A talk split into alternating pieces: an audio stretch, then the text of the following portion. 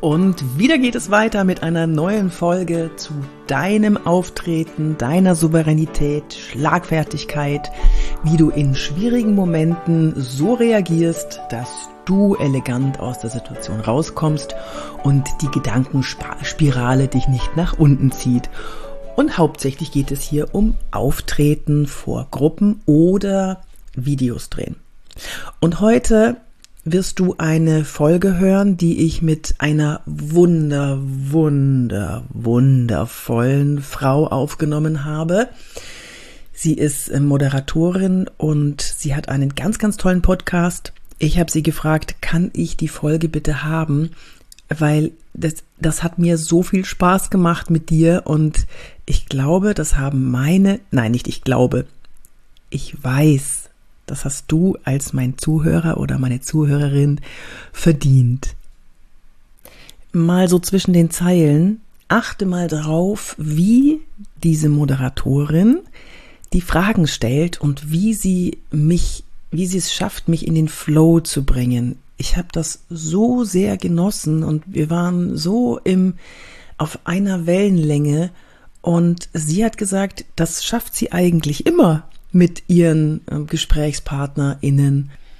Und wenn du wissen willst, wie sie das geschafft hat, hörst dir an und analysier mal so ein bisschen zwischen den Zeilen. Wie hat sie den Flow aufrechterhalten und wie hat sie immer die richtigen Fragen gestellt, so dass es ein unterhaltsames, also ich, ich finde unterhaltsames und spannendes Interview geworden ist.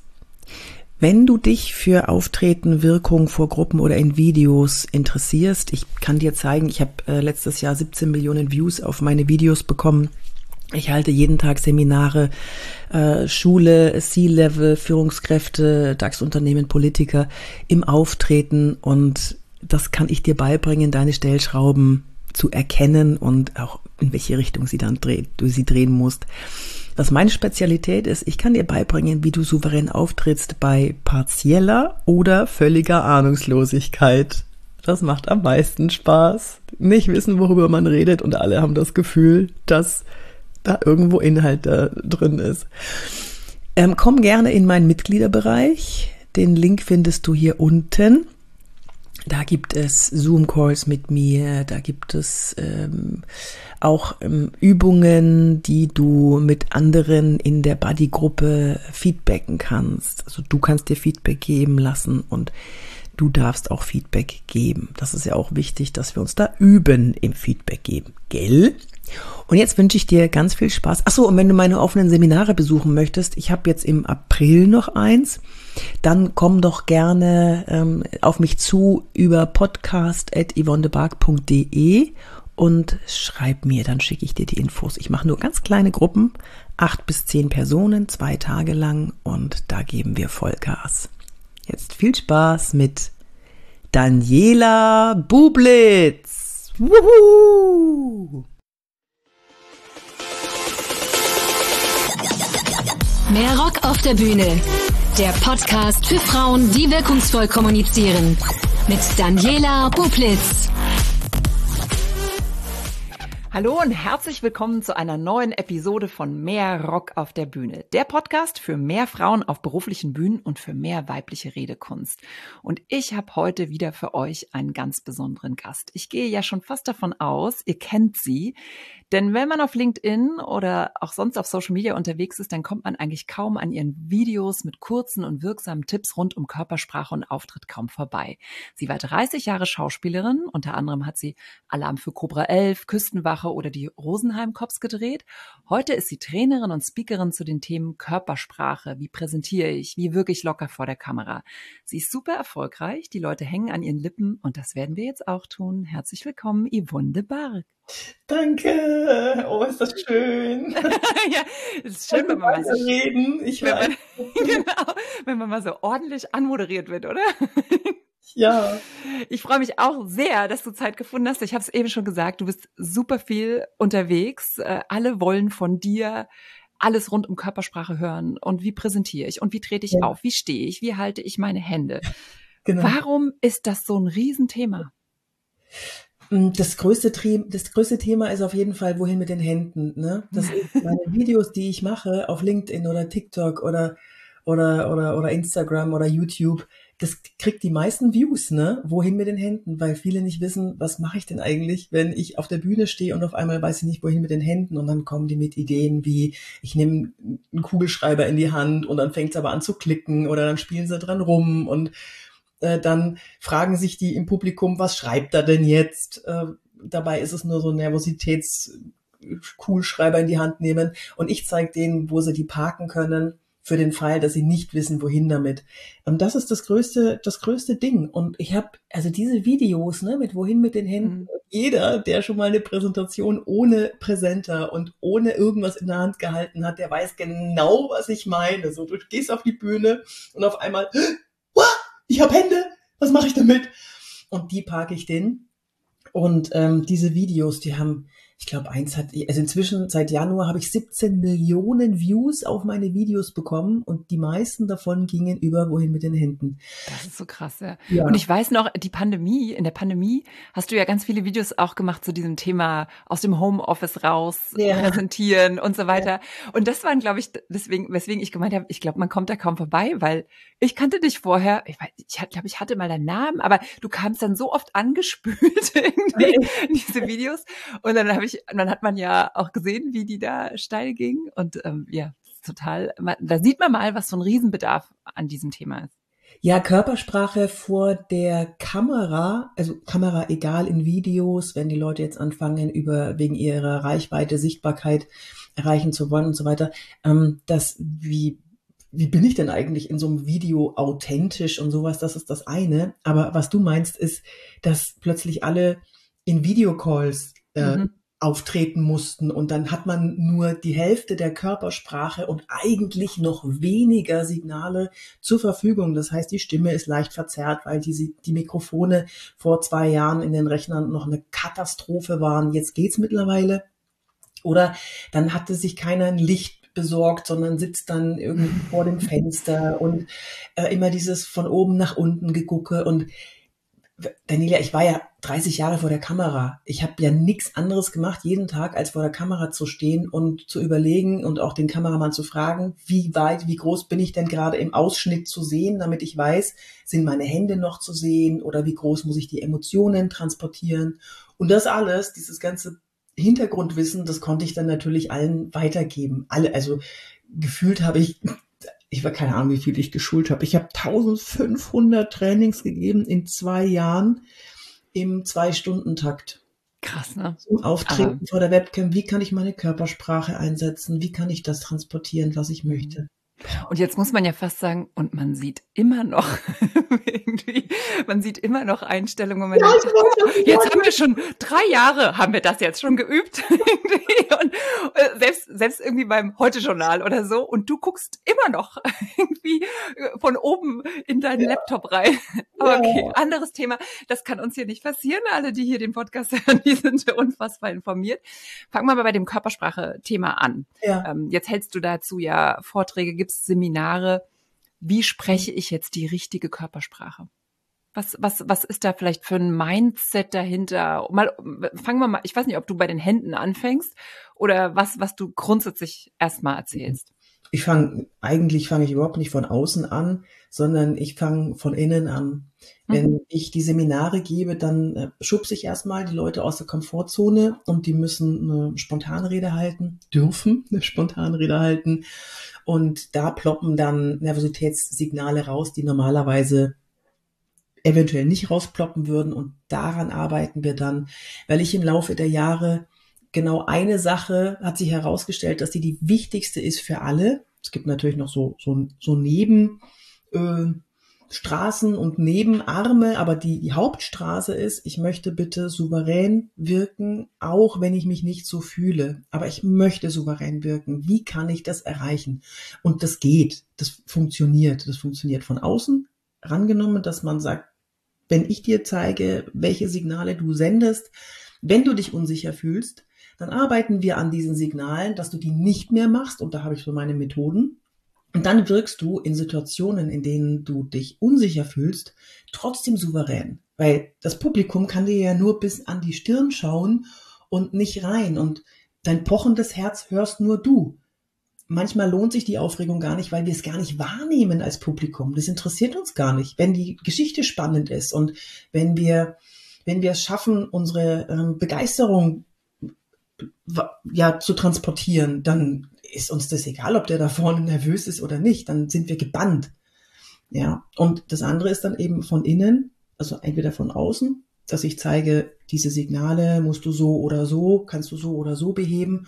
Und das andere ist das Mindset, wie gehe ich mit Lampenfieber und äh, Aufregung um. Das kennst du doch, ne? Mit Stimme es ist ja genauso, wenn du vor einer großen Moderation bist, Daniela, dann bist du ja auch, dann weißt du ja ganz genau, wie du dein Lampenfieber kontrollierst. Und du hast ja auch noch Lampenfieber, oder? Jetzt sag nicht, du hast keinen. Nee, nee, ich bin, also man ist schon dann so, man, man kommt in so einen Anspannungsmoment, aber Voll, nicht ne? mehr in so einen Blackout-Moment. Ich glaube, ja. viele, die so neu reinkommen, die haben ja so ein Gefühl, also die sind anderthalb Tage gefühlt krank und dann mhm. äh, ist das, dann haben die, sind die, glaube ich, wie so ein Film ich meine, so ein bisschen Film hat man, glaube ich, auch. Also ich weiß nicht, wie es dir geht, dass man auch manchmal so denkt, ach, was habe ich denn eigentlich erzählt? weiß ich gar nicht. Man ist dann in so einem, genau, oder so einem Tunnel, genau.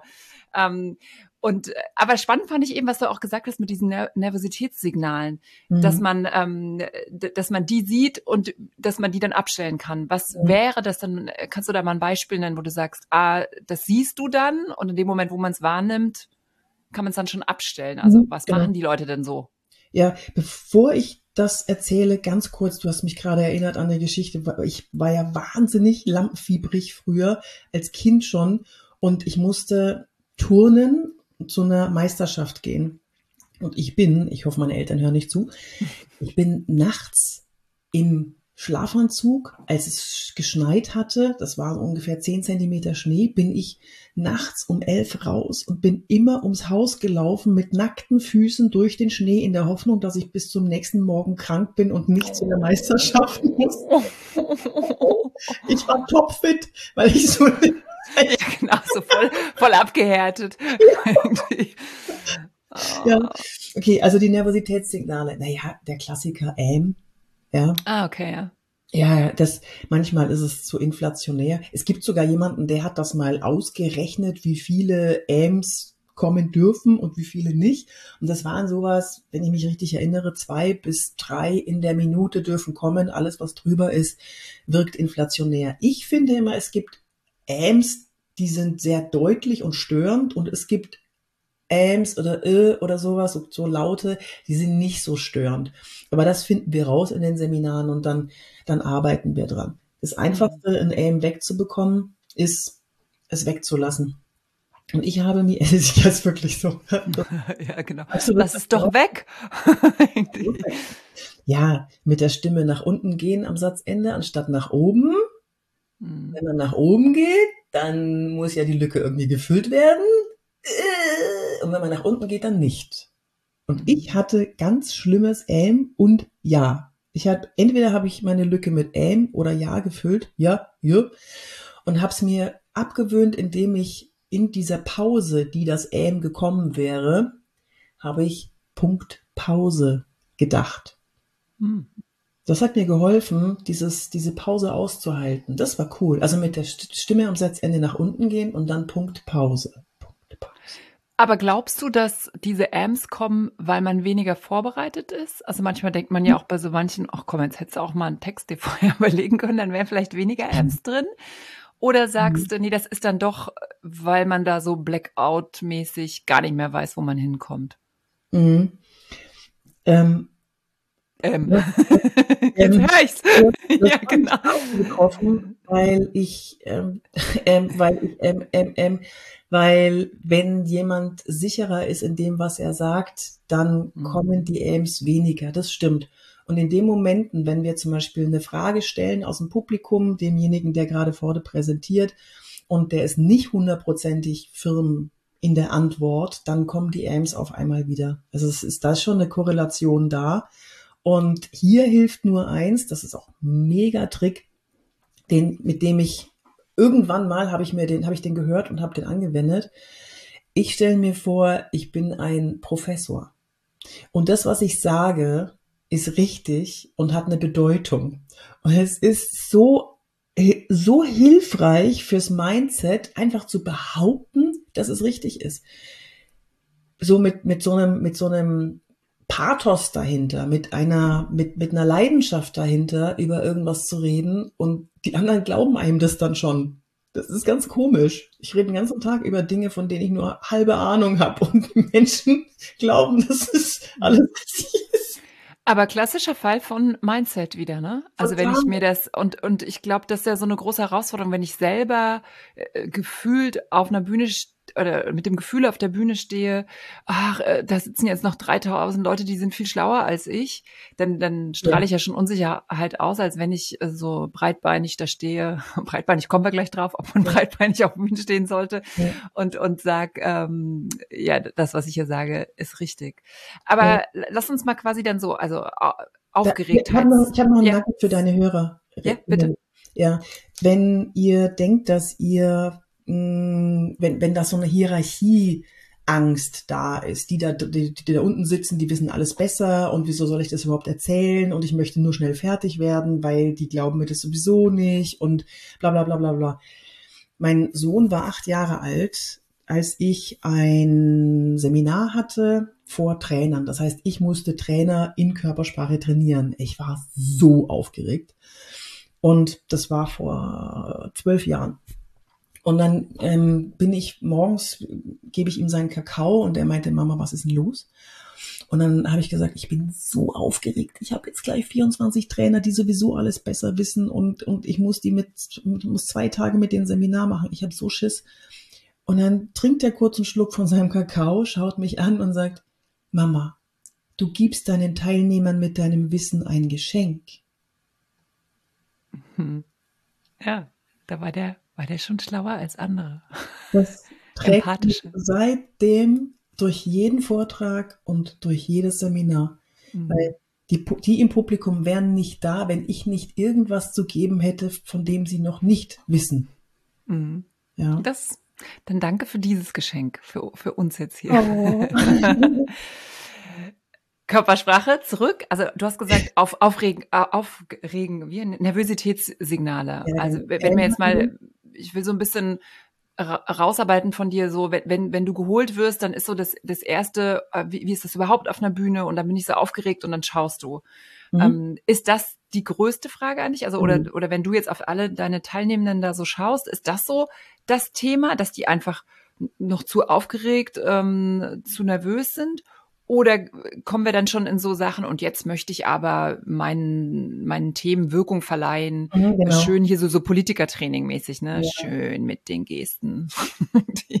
also, also, wir können auch gerne noch über diesen ersten Punkt, aber quasi ist, siehst du da unterschiedliche Ansprüche auch? Ja, auf jeden Fall. Ich habe ja auch von, von bis, ne? Also, mhm. mh, am meisten Spaß machen wir Führungskräftinnen, Kräfte, innen, Frauen, mhm. Männer. Gendern wir eigentlich das können wir machen. Alle, wenn ich Männer das ist total freiwillig. Da sind wir nicht so wie Söder gestern, dass er das verbietet. Jeder Wirklich? kann das machen. Ja, Der hat ähm, gesagt, in Bayern ist verboten.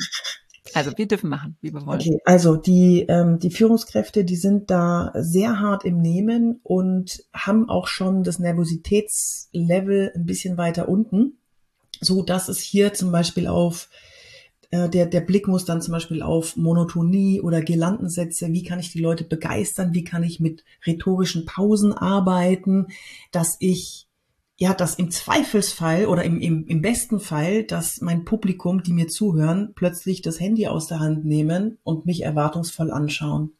Hm. Das ist das, was Führungskräfte gerne erreichen wollen und die, dass sie ihre Message so rüberbringen, wie es sein muss. Und jetzt geht hier weiter über Körpersprache hinaus, ähm, auch mit rhetorischen Tricks.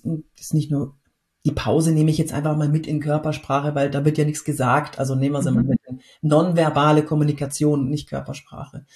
Aber dann auch, wie kann ich die Rede aufbauen, so dass die sofort an meinen Lippen hängen. Da, da wird dann daran gefeilt, wie zum Beispiel das What's in it for me Publikum fragt sich immer, was habe ich eigentlich davon, dem jetzt zuzuhören da vorne? Und das musst du relativ schnell, vor allem als Führungskraft oder als Vertriebler zum Beispiel, relativ schnell vorne raus posaunen, was derjenige davon hat, da jetzt dran zu bleiben. Ich eröffne zum Beispiel meine Seminare oder Vorträge gerne schon relativ am Anfang mit dem What's in it for me.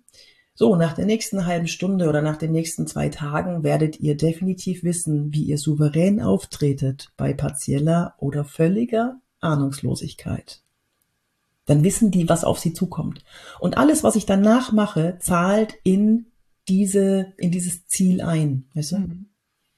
Jetzt sind wir mal wieder von Körpersprache weg. Du musst, du, du Ja, leid. das ist total, das ist, ja, nee, alles gut, alles gut. Ich habe das hier unter Kontrolle.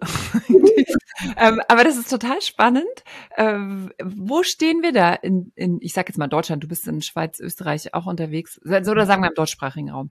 Ja. Wo stehen wir da? Weil das sind ja so Sachen, wo ich jetzt, also diesen, diese, diese Eröffnung, die du eben ge genannt hast, vielleicht ist sie dir irgendwann eingefallen, aber ich gehe mal davon aus, so, da, da ist sehr viel Arbeit, sehr viel Arbeit und irgendwann weißt du, es ist dieser eine Satz, der nur ein Satz ist, aber der seine Wirkung enorm entfaltet. Du musstest aber darüber nachdenken und, und, und Arbeit einfließen lassen. Ja. Was würdest du sagen, wo, wo stehen wir da? Weil es ist ja eigentlich sowas, setzt euch hin, denkt nach, wie willst du Wirkung entfalten? Ja. Und was passiert da so in den, ja eher auch in den Unternehmen? Wird über sowas nachgedacht? Wird für Kommunikation Raum eingeräumt? Also ja, ich komme ja für Kommunikation und für Menschen, die sich fragen, warum hören mir denn die Leute nicht zu, wenn ich präsentiere? Wie kann ich die denn begeistern? Also mhm. nicht nur das Lampenfieber, was du vorhin angesprochen hast, das ist ja der eine Part und dann, wie kann ich das auf das nächste Level heben? Wie kann ich denn, wie kann ich die überzeugen und begeistern? Mit meiner eigenen Authentizität. Wobei über Authentizität, ich weiß nicht, ob du das noch eingeplant hast, das ist ein ganz, ganz schwieriges Thema. Ja, ich, äh, ich, ich notiere es mir, weil darüber sprechen wir, ja, unbedingt. Ja, sehr gut, ja, sehr gut. Das ist ein ganz wichtiges Thema, weil viele denken, sie müssten authentisch sein auf der Bühne. Mhm. Ich hatte gestern erst ein Seminar, da war jemand situationsadaptiv authentisch, nämlich hatte diesen, das kennst du, ne, dies, man hat dann auf der Bühne so einen Sende, man ist im Sendemodus. Mhm. Man ist in einem, in einem anderen, in so einem Präsentationsmodus. Ne, du bist in einer, in einer Rolle dessen, der präsentiert. Wenn ich auf der Bühne exakt genauso wäre, wie wenn ich zu Hause den Müll raustrage, dann interessiert das keine Sau. Du musst von der Ausstrahlung her ein bisschen mehr geben. Du musst mhm. bisschen mehr connected sein mit dem, was du sagst. Verstehst du, was ich meine? Ja, ich, ich verstehe es total, ja. Ja, genau. Und deswegen. So, was war jetzt mit dem? Also was war mit dem? Der? Ja, und der hat es, der hat es tatsächlich geschafft. Der war im so in, wenn wir uns in, der, in den Stühlen unterhalten haben, wenn er Feedback gegeben hat, war der ganz anders als auf der Bühne, aber nicht wertend, also nicht, nicht negativ oder positiv, sondern der hatte plötzlich eine Sendekraft mhm. und hat uns erreicht und es war ihm wichtig, uns zu erreichen, alle gleichzeitig zu erreichen. Und er hat ähm, hinter, also wir haben ja immer so einen Stuhlkreis und er hat hinter den Stuhlkreis gesendet. Nicht, mhm. nicht so, dass die Kraft vor die Füße fällt bei uns, wenn wir da sitzen, mhm. sondern dass es noch weiter trägt. Und das war ganz toll. Das war Magie. Ganz toll. Aber äh, super, dass du gerade Magie sagst, weil meine Frage würde nämlich jetzt sein, dass dann Leute denken, äh, ach, das, das ist, weil er das einfach so kann. Ist ihm in die Wiege gelegt worden? Nein, keiner kann reden. Das geht nicht. Äh, Obama hat ganz, ich weiß nicht, ob du da, ob du da, ob du das, das schon mal. Ja, dass der hast, so oder? trainiert ist, ja. Ja, ja, der hat, das sind Skills. Die Skills kann jeder lernen. Jeder mhm. kann begeistern. Du, ich habe ITler, ich habe, ich habe Juristen, ich habe, ich habe, was weiß ich, ich habe Steuerberater. Die gehen alle raus und und wissen, welche Skills sie noch formen müssen oder eben dann auch nicht nach den zwei Tagen, ähm, damit sie begeistern können. Jeder kann das. Das sind Skills. Das sind äh, Pausen, die richtige Haltung. Ich erzähle mal ganz kurz noch eine kleine Geschichte.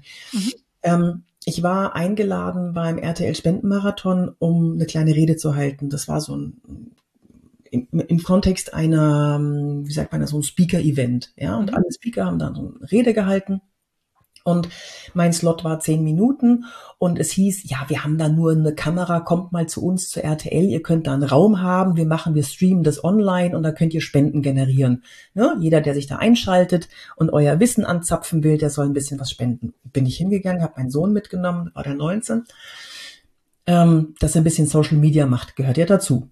Und dann war, bin ich reingekommen zu RTL in Köln und dann auf einmal wurde ich in die Maske gebracht und ich so, hey, war doch nur einfach eine kleine Rede sein und man eine kleine Kamera und setzt dich da wie zu Hause vor die Webcam oder was. Maske, Haare onduliert, dies und das. Und dann kommt der Aufnahmeleiter und sagt, ja, dann gehen wir jetzt ins Studio. Daniela, ich bin ins Studio gekommen. Das war richtig, das war das richtige Studio mit sieben Kameras. Ich, mm. Mir ist mein Herz in die Hose gerutscht ich, ich wollte wieder gehen. Ne? Ich so, Gott, ich hab, oh Gott, ich bitte. Ich habe also, gar nichts vorbereitet. was soll ich denn sagen? Ich hab, äh, nein, meine Knie wurden weich. Ich, vielleicht kennst du das Gefühl, so wenn du völlig überrascht bist und überfordert und erstmal irgendwie zur Ruhe komme. Und ich war, ich habe wirklich gezittert. Ich habe kalte Hände gehabt. Ich habe gezittert. Ich habe und dann ging es ganz schnell, ging es schon so, so Yvonne, jetzt geh mal da vorne hin. Und da fängst du dann an zu reden. Dann wurde ich auf Und du warst aber am Ende alleine. Also es ging um deine kleine, deine kleinen Ansage, den du da machen sollst. Spendenaufforderungsansage. Nee, das war, jeder durfte sein Wissen zur Verfügung geben. Und ah, ich habe okay. Körpersprache gesprochen. Mhm. Und ich hatte, zum Glück hatte ich ein Interviewformat, so dass ich nicht ganz alleine da vorne stand. Mhm. In Interviews ist es aber meistens so, dass ich dann angeknipst werde und dann läuft es so, das, was ich vorbereitet habe. Ja. Mhm. So, und ich hatte zehn Minuten Zeit, meine besten Nuggets da rauszuhauen. Und dann stand ich da auf diesem Kreuzchen unten auf dem Boden, wo der Aufnahmeleiter mich hingestellt hat. Die, diese riesen fetten Kamera mit dem Rotlicht vorne ist auf mich gerichtet und dann wird dann runtergezählt. Und das ist der schlimmste Moment ever. Der zählt runter, die, die Hände so ausgespreizt, zehn, neun, acht, sieben und bei vier sagt er nichts mehr, also fünf, mhm und zeigt nur noch zwei, eins. Und dann zeigt er mit dem Finger auf dich und du weißt genau, jetzt sind alle auf dich fokussiert. Ich war so aufgeregt. Und da habe ich mich nur an meine Skills erinnert. Ich habe komplett meine, mein, mein Skill abgerufen. Also gerade Haltung, Faden hinten rausziehen, damit ich gerade stehe, Kinn ein bisschen runter, in die Kamera, lächeln, freuen auf das, was kommt und die Hände schön parken, damit sie mir nicht irgendwo rumfleddern. Und habe dann angefangen, so gefühlt ein bisschen steif. Und äh, das ging dann ging dann irgendwann in Flow über, so nach einer Minute. Ich habe mich, ich war voll im Tunnel. Ich, du kannst mich jetzt nicht mehr fragen, was ich da gesagt habe. Ich wüsste es sowieso nicht. Und nach den zehn Minuten bin ich dann äh, von der Bühne runter. Dann kam der nächste schon drauf und ich gehe zu meinem Sohn Dorian und frage ihn, Dori, von eins bis zehn, wie aufgeregt habe ich gewirkt? Und dann sagt er, null? Ich habe nur Skills abgefeuert. Ich bin, bin, bin total geflasht gewesen. Das ist es nur, wohin mit den Händen, gerade Haltung, Lächeln.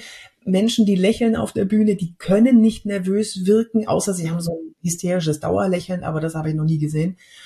Ähm, weil, wa warum ist das so? Menschen, die lächeln, geben uns im Publikum das Gefühl, dass wir alles unter Kontrolle hätten. Sonst würden wir nicht lächeln. Lächeln ist ein Zeichen davon, dass wir entspannt sind, dass wir uns freuen, dass alles gut ist. Und wenn wir nicht lächeln würden, wäre eventuell aus evolutionärer Sicht irgendwo ein Säbelzahntiger oder es wäre schlechte Stimmung und das wäre nicht gut.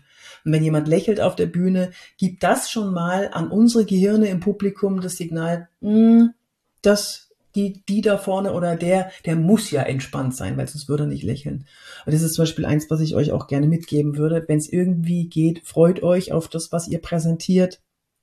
Dann wirkt ihr schon mal nicht, äh, dann wirkt ihr schon mal weniger angespannt. Aber das, das war mir wichtig, ne? Also das, man, man kann so nervös sein. Ich war auf einer 15, mein Herz hat gepocht. Ich habe gedacht, ich muss mich übergeben vor Aufregung, weil ich nicht damit gerechnet hatte. Und dann hat es aber nicht so gewirkt. Und es war mein Sohn. Mhm. Er hätte das ja merken müssen. Hat er nicht, krass. Jetzt kamen wir von dem Authentisch-Punkt, da, daraufhin hast du deine äh, Geschichte erzählt. Und ähm, das finde ich nochmal einen wichtigen Punkt. Und von dem Mann, von dem du erzählt hast, der das so gut konnte. Ähm, und es gibt ganz viele, die, die sagen dann so, einfach authentisch sein. einfach authentisch ja. sein. Und du sagst ja, nee, es ist was Besonderes. Wie und hast diesen Mann erzählt, der quasi so einen Sendungs, wie nenne ich das? Sende, in so einen Sendemodus kam. Mhm. Ähm, vielleicht Sendemodus ist vielleicht ein, ein, guter Begriff. Was äh, was muss ich mir vorher überlegen, dass ich in den Sendemodus komme? Das wird sich ja dann auch auf, mhm. äh, abstrahlen auf, auf die Körpersprache. Und mhm. was sollte ich mir eben gerade überlegen, wenn ich immer höre, sei authentisch? Also das Einzige, was ich mir bei sei authentisch vorstellen kann, ist, verstell dich nicht, lerne nicht irgendwie äh, so einen gefühlten Brief auswendig. Also mach dir eher Gedanken über die Art des Auftritts. Ähm, aber vielleicht kannst du es auch nochmal, ähm, was, was kann man so für Tipps geben, um so in so einen Sendemodus zu kommen? Ich habe jetzt, ich habe gefühlt drei Fragen wahrgenommen in der einen Frage. ja, bitte. Das finde ich gut, dass du das so wahrgenommen hast. go ahead. ja. Also das erste, auf das ich gerne Bezug nehmen möchte, ist, wie bereitet man sich vor oder wie bereite ich mich vor? Ja, vor, aber vor jedem Gespräch. Ich muss vor jedem Gespräch wissen, wie soll der andere sich danach fühlen, was soll er denken oder was soll er tun. Oder wenn es mehrere Sachen gibt, alles zusammen, die drei. Darüber muss ich vorher nachdenken, weil es nicht darum geht, wie ich mich fühle, null. Es geht nur darum, wie fühlt der andere sich. Mhm. Wie kann ich den anderen glücklich machen? Der Wurm muss dem Fisch schmecken und nicht dem Angler. Ja. Und deswegen ähm, wie soll der andere denken, fühlen oder handeln? Liste abhaken. Also das ist, das ist zur Vorbereitung. Ah, und noch zur Vorbereitung, um komplett abzuliefern, um in diesen Sendemodus zu kommen. Hm, Punkt eins, ich mache vorher, vor Vorträgen oder vor wichtigen Gesprächen, mache ich immer ein, versuche ich immer einen Termin zu machen, wo ich schon mal mich auf ein Level hochfahren kann. Selbst wenn ich um 8 Uhr früh einen Online-Vortrag habe, und da stehe ich dann natürlich auch, damit ich schon in einer anderen Energie bin. Aber dann muss mein Mann leiden beim Kaffee morgens, weil ich ihm dann zutexte mit irgendwas, damit ich in diesen, in diesen Professormodus komme. Mhm. Ja? Dann, manchmal muss sagt er dann, ja, du bist jetzt nicht auf der Bühne und ich so, doch, ich muss jetzt schon auf die, ich muss jetzt schon mich mal in diesen Modus begeben, mhm. damit das nicht so unterspannt anfängt, die, mhm. die Rede. Ich muss ja weiter oben schon einsteigen. So, das war das. Ähm, und ich hüpfe vorher. Wenn ich nicht gut drauf bin, ich hüpfe vorher 30 Sekunden auf der Stelle, aber so weit vorher, dass ich nicht hechelnd auf die Bühne oder vor die Kamera gehe. Mhm. Damit ich in eine, in ein Energielevel komme. Ja. Das ist, ähm, das ist Sendemodus quasi? Oder das war jetzt Vorbereitung noch? Vorbereitung, um im Sendemodus auf Level 8 mhm. Motivation einsteigen zu können. Ja es gibt viele, die fangen, also ich habe das unterteilt in so eins bis zehn Motivationsmodus, äh, so Level, im Motivationslevel, die Motivationsschraube. Und wenn jemand zum Beispiel Gelandensätze macht, ne? Hm. Ich beschreibe es mal kurz für euch. Das ist, wenn jemand so redet und dann geht's immer von unten nach oben und dann beschreibt er, dass es draußen geschneit hat und dann sehen wir jetzt beim Modul eins haben wir dann die, die und die Zahl und dann haben wir da, da, da, da. Es sind so Gelandensätze, es geht uh, uh, und das ist definitiv Motivationsschraube auf Level zwei Und da wird langweilig. Mhm. Und wenn man die Skills mit rhetorischer Pause oder ähm, Modulation, dass man manche Wörter betont, die einem wichtig sind, wenn man das höher dreht, dann geht das automatisch also das, äh, wenn man das nutzt, dann geht es automatisch, so wie ich jetzt, das, das, das bin jetzt auf Motivationsschraube, ich würde mal sagen, sechs, sieben, vielleicht sogar acht, weil ich so viel Kaffee getrunken habe. Mhm. Ja, und das geht. Das geht, ähm, wenn ich das jemandem sage, dreh mal die Motivationsschraube höher. Ey, das funktioniert so gut. Auf einmal kann der mich begeistern, wenn er und, begeistert ist. Und äh, du hast ja gerade gesagt, ITler oder ich habe jetzt gerade so überlegt, es gibt ja so Menschen, die einfach vom Naturell eher introvertierter sind. Muss jetzt nicht ja. jeder ITler sein. Ja. Ähm, ist dann bei denen Stufe 8 eine andere Stufe 8 als bei dir Stufe 8? oder? Ja. Also sind die dann, also, ne? Ja, klar. Du, ich bin ja Schauspielerin. Ich habe ich hab ja keine, ich habe keine Angst vorm Scheitern. Ich habe die Lust am Scheitern. Mhm. Meine, meine, meine, meine Tochter hat mich, die ist, die ist 21 und wir saßen auf dem, auf dem Sofa, haben Tee getrunken und dann habe ich so, habe so blöd gelacht und dann meinte sie, Mama, seit wann bist du eigentlich so? und dann habe ich gesagt, ich, ich habe ich hab die Lust am Scheitern, ich habe die Lust am Blödeln, ich mache mir nicht so viele Gedanken, was die anderen über mich denken. Und ähm, ja, das habe ich und das versuche ich denen aber auch beizubringen, die Lust am Scheitern. Wir wollen immer alle perfekt sein und ähm, gerade in der IT, du darfst ja nichts rechts und links, da darf ja nichts daneben gehen, sonst ist der ganze Rattenschwanz im Eimer, ja. Mhm. Und du musst extrem korrekt sein und dann wollen die auch perfekt abliefern und haben keine Lust am Scheitern. Aber das ist vielleicht echt ein wichtiger Punkt auch für das für Auftritt, ähm, dass das ist ja dieses Gefühl, ich bin da in der Prüfung. Also ich vergleiche das oft mit diesem, wann, wann haben wir gelernt, vor Publikum zu sprechen in der Schule? Und dann war das immer verbunden mit lerne XY, informiere dich über den Igel und dann präsentiere die Fakten über den Igel. Und das ist ja immer so ein, und jetzt muss alles richtig sein und es geht eigentlich gar nicht ums Senden und Beeinflussen, es geht ums, du stehst da und präsentierst Fakten. Und du hast eben auch so gesagt, äh, was soll der andere denken, fühlen, handeln? Mhm. Eigentlich sind wir gedrillt auf, der andere soll das, was du richtig gesagt hast, richtig aufnehmen. Ne? Da mhm. geht ja überhaupt nicht um Fühlen, um Beeinflussen irgendwie.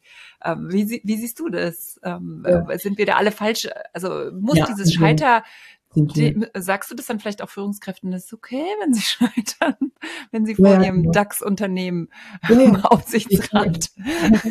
Ich sage dann, Perfektion weckt Aggression. Keiner will eine perfekte Führungskraft. Ah, I love it. Perfektion weckt Aggression. Ähm, das ist vielleicht auch ein guter Punkt für Frauen. Fällt mir gerade, ja, wir reden ja gleich noch über Frauen. Ja, Weil wenn Fall. einer perfekt, dann sind das oft Frauen, die sich eine unfassbare Arbeit machen, dann perfekt sind. Und jetzt sagst du schön, Perfektion mhm. weckt Aggression. Was nie vergessen werden darf, ist, das ist wirklich das What's in it for me. Wenn ich jetzt an den Igel denke, mhm. ich würde mit einer Story anfangen, so, ich war gestern draußen, weil es ein Geräusch gab. Und das Geräusch war so ein Rascheln im Busch. Und dann bin ich hingegangen, da kam so ein kleines, kleines, rundes Ding im Dunkeln. Dann habe ich meine Handytaschenlampe angemacht und habe gesehen, da kommt eine Mama und hinterher kommen so ganz kleine Igelchen und die sind über die Straße gelaufen. Igel, bla bla bla. Und dann bist du schon, dann hast du die mhm. schon ins, Bild mit reingezogen und, und kannst schon, und dann müsstest du relativ schnell auch bringen, was ist das, what's in it for me? Genau, was soll ich dem zu essen geben? Igel essen. so. Ja, oder Igel schützen oder sowas, ne? Das ist mhm. ja was auch immer. Ja. Und dann am Schluss nochmal, wie können wir die, wie können wir dieses Bild öfter sehen? Weil die Igel, keine Ahnung, sind Naturschutz, bla bla bla, wie können wir das öfter sehen? Das können wir nur öfter sehen, indem wir das und das und das und A und B und C machen. Dazu müssen wir wissen, dass sie mhm. Winterschlaf, bla bla bla bla bla.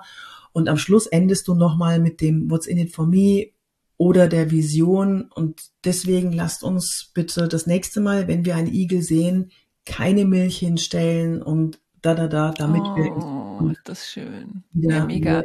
Babys und jetzt kommt, jetzt kommt wieder eine Gegenstimme, äh, um dich zu challengen. Jetzt könnt ihr ja sagen, ja, aber so Geschichten, also man weiß ja Storytelling und so, ist aber auch, das ist so einfach, wissen Sie, äh, Frau de Barg, da sitzen, da sitzen, ah, die sind, die sind alle promoviert. Den kann ich jetzt nicht mit so einer Igelgeschichte kommen. Ja. Also mit hier so, dass ich in den Wald gegangen bin. Also da, die, die, zu niedriges Niveau. Was antwortest du dann? Dann sage ich, jeder liebt Geschichten. Ja. Jeder liebt Geschichten und jeder hasst langweilige Präsentationen. Ja. Und es, ich habe noch nie erlebt, dass jemand, wenn jemand mit einem Präsenter in der Hand schon auf die Bühne kommt und sagt, ich werde heute eine Präsentation halten mit dem Thema bla bla bla. Ich habe noch nie erlebt, dass die Leute dann jetzt sich schon aufrichten, die Münder und, und Augen aufreißen und ihr Handy weglegen. Im Gegenteil. Im Kopf beginnen alle in diesem Moment die Katze unterm Tisch zu schamponieren oder zu überlegen, was kann ich bei Amazon shoppen gehen. Ja, das stimmt. Stattdessen, stattdessen rein, ich sage immer, dass, also Gibt's was anderes als Arschbombe? A-Bombe ins Wasser, alle nass spritzen am Anfang einer Präsentation und mhm. saug die rein. Dann hast du dann, was du dann hast, ist die Aufmerksamkeit. Und dann hören sie dir zu. Ja. Und dieses, ich werde heute eine Präsentation halten mit dem Thema, bitte streicht alle diesen, diesen Satz. Das ist ein Kill Your Darling Satz. Kill Your Darling. Mm, ich, die wissen alle, dass du da stehst, mhm. werde eine Präsentation halten. Ja, ja, das wissen wir bereits mhm. mit dem Thema. Das Thema steht drin.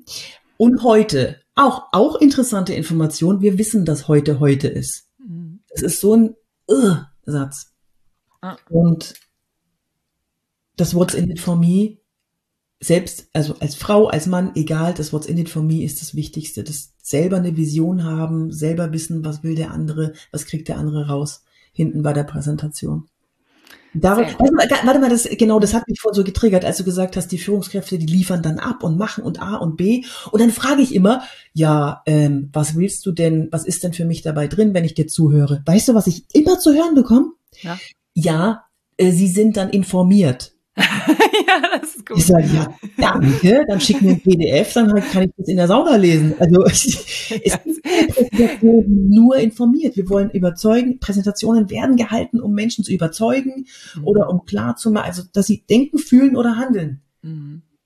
Das finde ich einen wichtigen Punkt. Äh, dieses, es gibt nicht Sender, Empfänger und der, der, äh, der, der Empfänger empfängt so wie der Sender, äh, so nach dem Motto, hier ist die reine Information und du nimmst sie bitte genau so auf. Ähm, und wie gesagt, dann kann ich es auch lesen. Also mhm. dann habe ich es ein bisschen reiner. Lass uns noch mal zu deiner RTL super Aufgeregtheitsgeschichte zurückkommen. Du hast dann die Formulierung benutzt und dann äh, äh, rufe ich alles ab und weiß, was mhm. ich mit meinen Händen mache. Ja, was mhm. mache ich denn mit meinen Händen? Ich was, mache machen die machen alle das gleiche wie du oder findet oh, jeder das ist eine interessante Frage. Ja, ja, jetzt hast du mich ein bisschen erwischt, weil ich bin ja seit 14 Jahren gebe ich äh, gebe ich Seminare. Ich habe jetzt mittlerweile gebe ich 3,5 äh, Seminartage die Woche und habe jeden Tag andere Menschen vor mir und hatte mal drei Lieblingshandpositionen. Und wenn wir mal ganz kurz drüber sprechen, wo sie nicht hingehen sollen, also irgendwas in die Hand zu nehmen, braucht niemand. Mhm. Es wird viel souveräner, wenn man nichts in der Hand hat und erstmal fürs Publikum da ist. Das kann jeder selber überprüfen. Wenn du mit jemandem sprichst, der ein Handy in der Hand hat, der dann mit dir redet, dann fühlst du dich nicht so wahrgenommen und so gesehen, als wenn der kein Handy in der Hand hat. Kann jeder jetzt mal im Kopf überprüfen, wie sich das anfühlt. Mhm. So, und wenn jemand mit Präsente oder Kugelschreiber oder sonst was auf die Bühne geht, es wirkt immer ja weniger souverän als ohne. So, also wohin nicht mit den Händen? Fangen wir mal mit der Merkel-Raute an. Das geht nicht. Die ist, die ist, die, ist weg. das geht nicht, das ist, funktioniert nicht. Ähm, dann hinter dem Rücken nicht, verschränkt nicht. Und dann gibt es die V-Haltung, wo wir, ich nenne sie V wie, Achtung, Feigenblatthaltung. Wow, Brüller. V-Haltung, das ist so eine Ich muss, ich muss sich sogar kurz nachdenken, so, äh, äh. Ja, das ist, wenn man die, die, die Hände so nach unten vor das Gemächt oder vor die, du weißt schon. Ach so, also, ach diese, ja, ja, ja. Vor nee, Feigenblatt, da wo es Feigenblatt ja, ja, ja, genau, kommt, ja. die Hände hin. Warum ist es problematisch? Weil man in dem Moment sich kleiner macht und man schützt nicht nur die, die, die Weichteile, sondern man schützt dann auch seine, seine Nierchen. Also mit dem Ellbogen, die Oberarme sind ja dann dran gepresst an den, mhm. Körper und damit schützt man so einiges. Und unser Gehirn ist darauf programmiert zu sehen, ob sich jemand schützt oder nicht, war, also das unbewusst wahrzunehmen, um selber einzuschätzen, bin ich hier in Gefahr oder nicht. Mhm. Wenn sich jemand offen gibt und locker, dann signalisiert er an unser Gehirn, ey, alles cool hier, kannst dich entspannen. Und wenn wir uns mhm. entspannen, können wir uns gut auf das einlassen, was er erzählt. So. Dann gibt es die W-Haltung die, ich nenne sie auch die Bitte tu mir nicht weh Haltung. Das ist, wenn die Hände zusammengenommen vor den Solarplexus wandern. Das wir alle mal vorstellen. Wenn das jemand macht, dann sieht das aus wie ein W mit den Armen. Mhm. Ein großes ja. W. Genau, und deswegen sage ich die Bitte tu mir nicht W-Haltung. Und das ist auch ungünstig, weil auch hier die Arme wieder an den Oberkörper rangehen, die Nierchen schützen, also Schutzhaltung und der Solarplexus wird geschützt. Das wirkt auch unsicher, auch wenn man sich vielleicht gar nicht so fühlt. Ja, darauf kommt es überhaupt nicht an. Und ähm, deswegen Schälchen und Fäustchen, ein Schälchen machen mit der einen Hand, ein Fäustchen mit der anderen, die vorm Bauchnabel parken und gut ist. Ja, das machst du? Ja, das, das habe ich weitergegeben. Das hat sich jetzt in den letzten Jahren so etabliert. Ähm, dann gibt es noch die Deckelchen, Deckelchen. So eine, also mm, ja. würde und dann so, das wirkt eher mütterlich, kann man auch machen, so, hey, liebes Team, schön, dass ihr da seid und so weiter.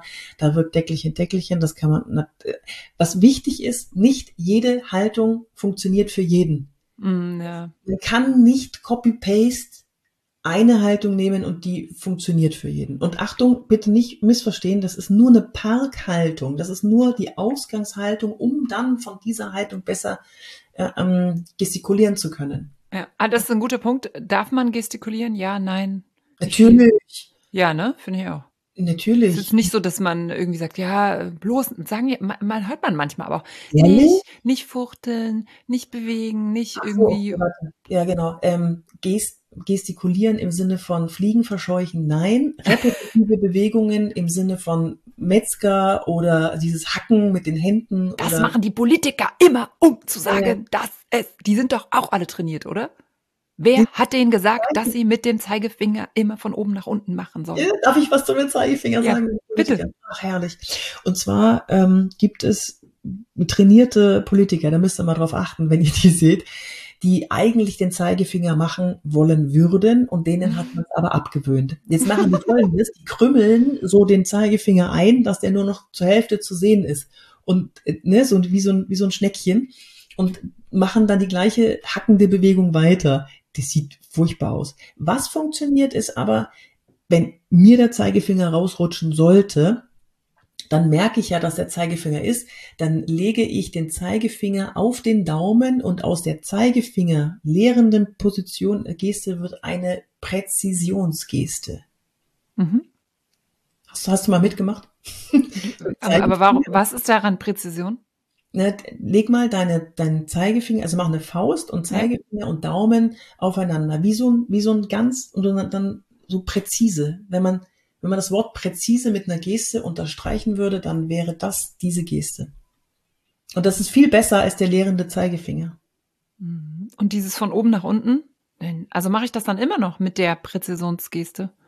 Ich sage Ihnen, so geht's nicht weiter. Wenn, wenn das, wenn es sein muss, ja. Wenn es halt nicht so weitergehen soll. Ja. Aber das führt mich direkt nochmal zu dem Punkt. Äh, trainierst du Gesten? Also gibt's das noch? So, wenn man jetzt so alte Bücher sich anguckt, ne? Da gibt's ja, ich weiß gar nicht, ob der Sami Molcho heißt er, ne? Ob der das viel, da gab's ja dann immer so diese schönen alten Fotos, die da noch drin waren. Und dann war das so, so, die Geste heißt das. Ne, ne, ne, meint das. Also gar nicht so nach dem Motto, ich guck von außen drauf und sag, das wird ja dann oft so, äh, keine Ahnung, bei Prinz William, so, oh, der fühlt sich so und so, das sehe ich, das sagt die Körpersprache-Expertin, weißt du so? Und Mhm. dann gibt's aber die, die irgendwie, weil ich jetzt mit ganz viel Nachdruck dem Team sagen muss, dass das mit dem Umsatz wirklich höher gehen muss, was, weiß ich nicht, ob dann du gefragt wirst, welche Geste kann ich dann machen, damit allen klar ist, dass sie ab sofort viel mehr arbeiten sollen als noch im letzten Jahr. Ja, da sind zwei Antworten drin. Die, das eine ist, ich differenziere, also man, man generell muss man differenzieren zwischen mh, Körpersprache lesen, unbewusste Gesten und wenn ich auf der Bühne gestikuliere. Ja, Mhm. das die, die Gesten, also ich wurde jetzt auch von, von, nicht jetzt, aber von NTV wurde ich fürs Kanzlerduell, wurde ich zur, ähm, zur Körperspracheanalyse geholt, dann wurde ich jetzt nochmal gerade irgendwie vor ein paar Wochen zur Körperspracheanalyse geholt. Das ist ein komplett anderes Thema als das bewusste Gest Gestikulieren auf der Bühne. Mhm. Ne? Mm, Das, zu dem bewussten Gestikulieren auf der Bühne, ja, drei Sachen dazu. Das eine ist, wenn jemand gar nicht gestikuliert, fehlt es an der Motivationsschraube Mhm. Die, wenn du die höher drehst, dann automatisch fängst du an, mehr zu gestikulieren. Und das zweite ist, als ich auf die Bühne, als ich von der Schauspielerei auf die Bühne gegangen bin, das ist ja was ganz anderes, als festen Text zu haben und dann hast du Requisiten in der Hand und so. Dann wusste ich auch nicht, wohin mit den Händen und wie gestikuliere ich jetzt? Wie soll ich dann meine Worte unterstreichen? Und dann habe ich mich zurückbesonnen, ähm, als ich einen Film gedreht habe, wo ich Gebärdensprache reden musste. Also ich habe einen Film selber geschrieben, dann, dann haben wir auch gedreht, der war auch im Kino dann. Da musste ich Gebärdensprache mir aneignen und daran habe ich dann zurückgedacht, so hey, das war selbsterklärend bei manchen Gesten und habe mich dann wieder dran gewöhnt, mit meinen Händen auch was zu erklären, ohne was pantomimisch darzustellen. Und die Gesten wurden dann zu meinem. Ich fühle mich jetzt sauwohl, wenn ich gestikuliere, wohl wissend, dass die Gesten ruhig stehen bleiben können. Man kann auch mal eine Geste über zwei Sekunden stehen lassen, einfach nur stehen lassen Und das stört überhaupt nicht. Im Gegenteil, das, das wirkt eher noch souverän und durchsetzungsstark, mal eine Geste stehen lassen zu können. Das zweite, Semi Molcho hat damals schon gesagt, Handflächen nach oben, wenn ihr gestikuliert. Alle anderen sagen jetzt mittlerweile, ja, das könnte bedeuten, dass äh, wir da keine, also wenn, wenn wir die Handfläche zeigen, dann zeigen wir damit, dass der andere keine Waffe in der Hand hat. Mhm. Also ich war selber in der Steinzeit nicht dabei. Ich habe auch recherchiert. Ich habe nicht herausgefunden, wo, woher es dieses, woher diese Idee kam. Es irgendwie es klingt sinnig und deswegen haben es alle übernommen. Fakt ist, und das ist für mich das Wichtigste, ja, es wirkt auf mich freundlicher, wenn jemand die Handflächen nach oben hat beim Gestikulieren als nach unten. Ja. Ich, ich überlege gerade, ich mache das gerade so parallel, weil wie, ich weiß gar nicht, wenn ich rede, habe ich. Aber was meint nach außen, aber nicht so, dass das Publikum das richtig sieht. Man ist doch so leicht schräg zum Körper, oder? Wenn ich jetzt so mache. Ja, wenn du zum Beispiel sagst, herzlich willkommen und dann machst du so eine herzlich willkommen. Das stimmt, ja, dann macht man es ein bisschen nach außen zu denen. Ich habe keine Waffen. Ja, das stimmt. Die Handfläche nach oben, ne? Ja, das stimmt. Und das, mhm. das, das dritte, ähm, wo, wenn ihr Königsklasse gestikulieren wollt, macht es bitte von rechts nach links fürs Publikum. Ach, stimmt, das habe ich bei deinem Vortrag auch so. Das, das war, da habe ich tatsächlich auch gedacht, ah, das ist so ein kleiner super, super Tipp, so, so. Tipp. so. Ja, Next Level. das ist wirklich so. Das ist, also, das, man denkt da überhaupt nicht dran, aber wir müssen alles tun, damit das Gehirn des Publikums sich komplett darauf einlassen kann, was du erzählst.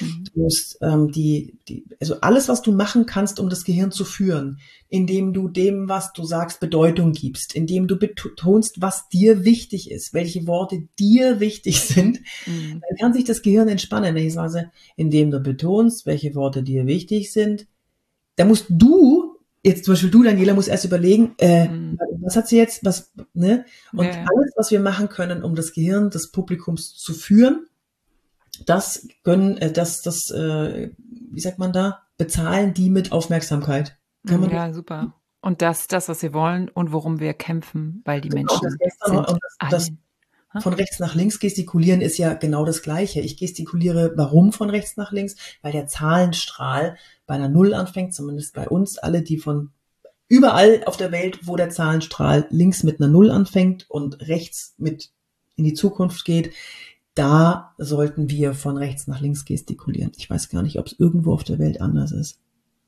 Beim Zahlenstrahl meinst du? Bei der Schrift mhm. halt, ne? Also bei den Präsentationen habe ich gerade gedacht, da gibt's ja schon dann andersrum. Ja. Aber ja, bei Bild, ja, also das wäre vielleicht noch die. Weißt du, was lustig ist? Ich hatte jetzt vor, vor, drei Tagen hatte ich jemanden im Seminar, der hat gesagt, äh, ich weiß gar nicht, was du meinst. Ich bin Linkshänder, bei mir ist alles, bei mir platzen gerade die Synapsen im Kopf. Stimmt, der arme Kerl, ja. Weil, weil ich, also tatsächlich muss ich sagen, diese, dieses äh, von rechts nach links ist wirklich, dass man kurz so, oh Gott, mein Hirn. Irgendwie so, ja, ne? so, ich muss mich um, umtrainieren. Ähm, wir wollen noch über Frauen, Frauen äh, reden, aber um diesen Körpersprache-Part ist noch irgendwas wichtig. Also am Ende haben wir gelernt, es geht viel darum, was what's what's in it for me, mhm. vorbereiten, mhm. überlegen, wie will ich das Publikum führen, äh, was was soll es danach denken, wie soll es danach handeln. Mhm. Ähm, mhm. Hände parken, hast du gesagt. Ähm, gibt's noch irgendwas? Können die Überleitung ganz galant machen zu Frauen. Ja, bitte indem wir sagen, und was noch dazu kommt, ist, gerade bei Frauen, die Credibility, da mhm. der eigene Feenstaub über sich selber. Ach, I love das Wort Feenstaub, das sage ich auch immer gerne. Oh. So, wie schaffen wir das denn, liebe Yvonne? Alle wie Feen? Wollen wir Feen sein? Wollen wir nicht Königinnen sein? okay. Also, wie schaffen wir das? Ja, es gibt einen Rhetoriktrainer, der hm, sehr, der, der erfolgreicher ist als ich. Ich bin aber besser. Ich weiß es. Ja. Ich, ja. Okay, ja. Reden wir über Namen oder machen wir das nachher, wenn hier das Mikrofon Nein, aus ist? So, ich habe jemanden im Kopf. So auf die Kacke. Da hörst du alle zwei Minuten hörst du, ja, weil ich da bei dem DAX-Unternehmen, ja, und da bin ich dahin geflogen und da habe ja. ich die Vorstellung ja, ja, gemacht. Ich mach das nicht. Daniela, ah, du machst, du machst, äh, und dann habe ich ja 3,8 Seminare in der Woche, wo glaube ich alle, die im Business sind, die sind dann so, warte mal, ich rechne durch. so die Selbstständigen, die machen Klick, Klack, Klick, mhm, brutto Ich war auch vorhin ganz stolz auf mich, als ich innerhalb der ersten fünf Minuten, glaube ich, gedroppt habe, dass ich 17 Millionen Views auf meine Videos hatte. Ich war ich so, ich super. Dran. Uh, tatsächlich, ich meine, total wichtig, weil das, äh, das ist ja genau der Punkt, ne? Dass ich das immer mal so nebenher so reindroppe und dann, ach, guck mal, die Yvonne oder, oder egal wer, ne? Dass ich merke, alles klar. Aber ich weiß wiederum, weil wenn du es jetzt auf diesen Mann beziehst, ich weiß wiederum, auch wenn ich im Publikum sitze, ich kann das schon sehen, wenn Männer das machen und denk so, ach komm, jetzt red, gleich noch redet er über sein Auto, weißt du, so irgendwie, ja. was er fährt oder ob er vom Fahrer abgeholt wird. Ähm, aber es wirkt, ne? Also es geht, ja, geht ja um Wirkung. Ja. Aber sag, also Frauen, Feenstaub, ja, das, das ist dann quasi das. Wo, wo man da was reindroppen kann. Und mhm. mir geht es genauso gegen den Strich wie allen anderen, also wie vielleicht vielen anderen, ich will es nicht alle über einen Kamm scheren, aber mir, mir kommt es nicht so leicht über die Lippen, nur es gehört dazu. Ne? Bin ich auch. Äh, bin ich total dafür. Ja, weil ja. Du, du kannst das geht nicht mehr anders. Wir müssen, irgendwo müssen wir dieses blöde Spiel mitspielen. Und ähm, also. Aber ja. ich weiß gar nicht, ob das blöd ist, weil das, was du vorhin gesagt hast, mit dem das Publikum soll, äh, wie hast du gesagt, soll, soll denken, fühlen, handeln.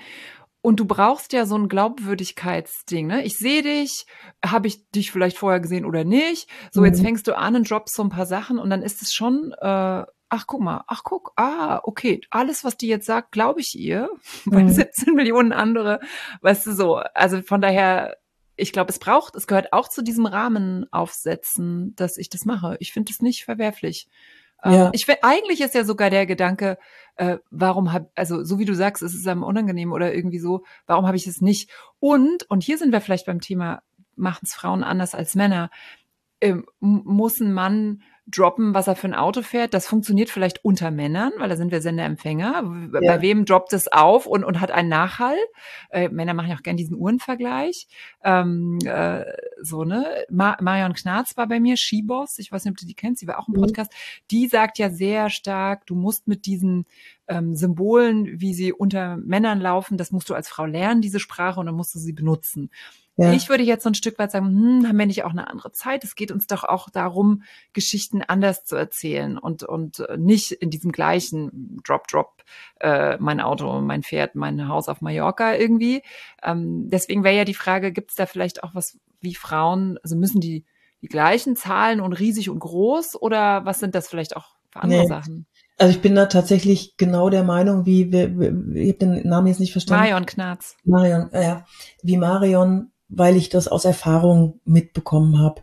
Meine Erfahrung, wenn ich irgendwas droppe, dann dieses Name-Dropping und dieses mhm. inflationäre, dies und das und so weiter, das muss man schon ein bisschen erfühlen, wie weit kann ich gehen und vor wem kann ich wie weit gehen. Aber was ich das größere Problem finde, ist, dass viele Frauen nicht wissen, was die Nuggets sind, mit mhm. denen sie Credibility hervorrufen können. Das finde ich das größere Problem. Sie dann wegzulassen, ist ja überhaupt kein Thema. Aber sie erstmal gar nicht zu haben, um sie wegzulassen, das ist das Problem. Das heißt, wie lange habe ich denn dran gefummelt? Ähm, okay, warte mal, ich habe das mal irgendwann, habe ich das mal gesagt, naja, ich habe jetzt da 17.000, äh, 17 Millionen Views. Und dann, was? Und ich so, okay, Haken dran, das merke ich mir mal, das bringt ein was im Kopf des Zuhörers. Oder ähm, ich höre das bei anderen, ja, ich habe DAX-Vorstände und ich so, hä, habe ich auch, ich rede nur nicht drüber. Und dann, dann mache ich einen Haken dran bei mir im Kopf, so, ah, okay, du musst sagen, du hast DAX-Vorstände, wenn es irgendwie reinpasst. Aber ich musste das alles für mich mühsam rausholen. Ich mache einfach, oh, wie ich Mikrofon. Ich mache einfach, ohne drüber nachzudenken. Mhm. Ja. Oder mit den 3,5 Seminartagen die Woche, dazu noch Vorträge und so weiter. Das musste ich mir alles mühsam. Ich bin da, ich bin eigentlich nicht der Typ. Das ja. klingt nicht so. Aber ich finde super. Aber das ist doch schon mal ein guter, guter Tipp quasi. Also. Genau. Ähm, Fe Feenstaub drüber.